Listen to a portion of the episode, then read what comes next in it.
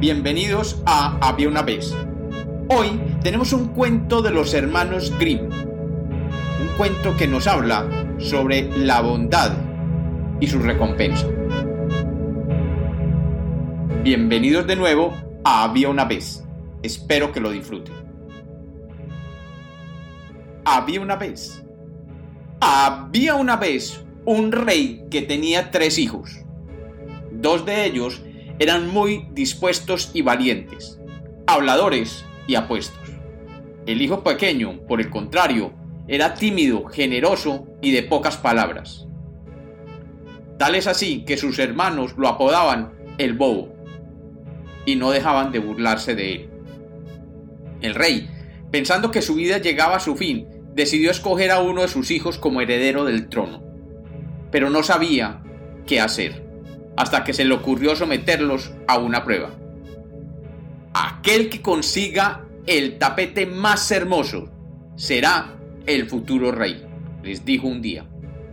Cada uno partirá en una dirección diferente para buscarlo, y para que no haya peleas entre ustedes, lanzaré al aire tres plumas, que indicarán el camino que cada uno debe seguir. El monarca lanzó las tres plumas, una de ellas salió volando hacia el este, la otra hacia el oeste, pero la tercera cayó cerca de la casa, solo que un poco más adelante, cerca ya del bosque. Los hermanos más listos tomaron el camino de derecha e izquierda y se alejaron. El pequeño, sin embargo, se quedó con la última pluma y se dirigió algo triste hacia el lugar a donde había caído. ¡Ja! ¿Cómo encontraría allí, en medio de la nada, un bello tapete? Pero de pronto vio que bajo sus pies había aparecido una trampilla de madera. Al abrirla, descubrió unas escaleras que descendían y no dudó en bajar por ellas. Y según descendía los escalones, escuchó una cancioncita que decía, Ama verde y tronada, pata arrugada, trasto de mujer, a quien esté ahí fuera, en el acto quiero ver. Entonces llegó hasta un sótano en donde una rana enorme, rodeada por ranas más pequeñas, lo miraban desde el extremo de un pozo de profundas aguas oscuras. ¿Quién eres? ¿Qué deseas? preguntó la rana más grande. Soy el hijo menor del rey y busco el tapete más hermoso para conseguir el trono. La rana entonces pidió a una de las ranas pequeñas que acercara un cofre y sacó de él una nuez. Abre esta nuez cuando llegues al castillo, le dijo la rana. El muchacho se fue contento de allí. Sus hermanos, que pensaron que su hermano no conseguiría encontrar ningún tapete, había regresado pronto, con el primer pañuelo que encontraran por el camino. El bobo mostró entonces su nuez y los hermanos se rieron. ¿En serio eres tan bobo? dijo uno de los hermanos. ¿Una nuez? Bueno, hermanito, te has superado, añadió el otro. Pero entonces el joven abrió la nuez y de ella salió por arte de magia el tapete más hermoso que jamás había visto el rey. Tejido con hilos dorados y teñido con colores vivos, el tapete era realmente hermoso. Sin duda, es mi hijo menor quien debe heredar el trono, dijo el rey. Pero, padre, no puedes ceder tu trono al bobo, protestaron los otros dos hijos.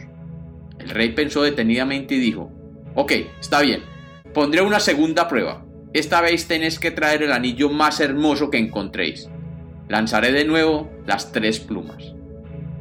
Y como en la vez anterior, dos de las plumas volaron lejos al este y al oeste y la tercera volvió a aterrizar en el mismo lugar que la vez primera.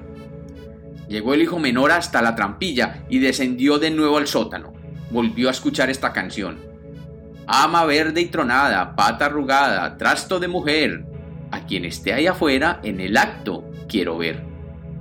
Al entrar en la estancia, la rana le dijo, ¡Tú otra vez! ¿Qué deseas esta vez? Mi padre nos impuso otra prueba y debo llevarle el anillo más hermoso. Ok, te ayudaré, dijo la rana. y mandó a una de sus compañeras a traer el cofre de madera. De nuevo sacó otra nuez. Ábrela cuando llegues, le recordó al joven. El muchacho, contento, regresó al castillo. Sus hermanos habían regresado con anillos baratos que pidieron a las aldeanas del lugar, pero al sacar del bolsillo la nuez volvieron a reírse de él. ¡Ja! De nuevo, otra nuez. Vas a traer otro tapete, dijo entre risas uno de los hermanos. Pero el joven abrió la nuez y entonces apareció el anillo más lujoso y brillante que jamás se hubiera visto en aquel reino. Elaborado con esmeraldas, diamantes, el rey se quedó absolutamente maravillado. Es mi hijo menor quien debe gobernar, dijo. No, no, padre, no. Ha sido sin duda un golpe de suerte. Mándanos una tercera tarea. El monarca terminó haciéndole caso a sus hijos mayores y dijo, está bien, está bien, esta vez pondré una prueba más difícil. Tenéis que regresar con una futura heredera al trono. Quien venga con la mujer más inteligente, bondadosa y hermosa, será mi sucesor. Y de nuevo lanzó las tres plumas, y los hijos mayores escogieron los caminos más largos. El menor volvió al lugar donde estaba la trampilla, y mientras bajaba las escaleras volvió a escuchar ama verde y tronada, pata arrugada, trasto de mujer, a quien esté allá afuera, en el acto quiero ver.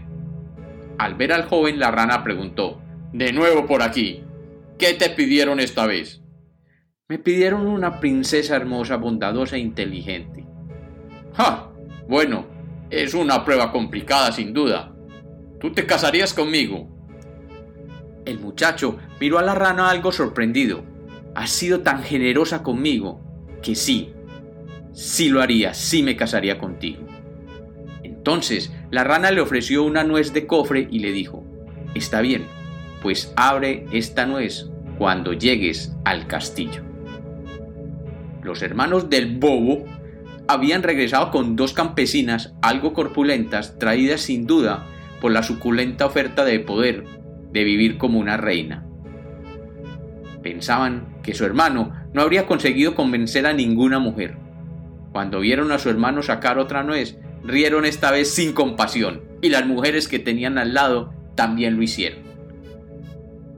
Es muy hermosa tu novia, decía uno de los hermanos entre risas. Ciertamente, muy linda, decía el otro.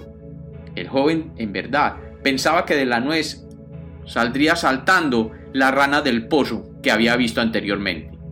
Pero entonces la abrió, y para su sorpresa, de ella salió una hermosa princesa, vestida con lujosas prendas y de rostro sereno y bondadoso. Y el rey se quedó maravillado. Ya veo que es mi hijo menor quien ha conseguido traer la mujer más hermosa sin duda. Los hermanos, malos perdedores, dijeron, Pero padre, puede que sea bella, pero que no sea ni inteligente ni ágil. ¿Por qué no pones a prueba la habilidad de las muchachas? Por ejemplo, pídeles que salten por un aro, así veremos su empeño y su habilidad.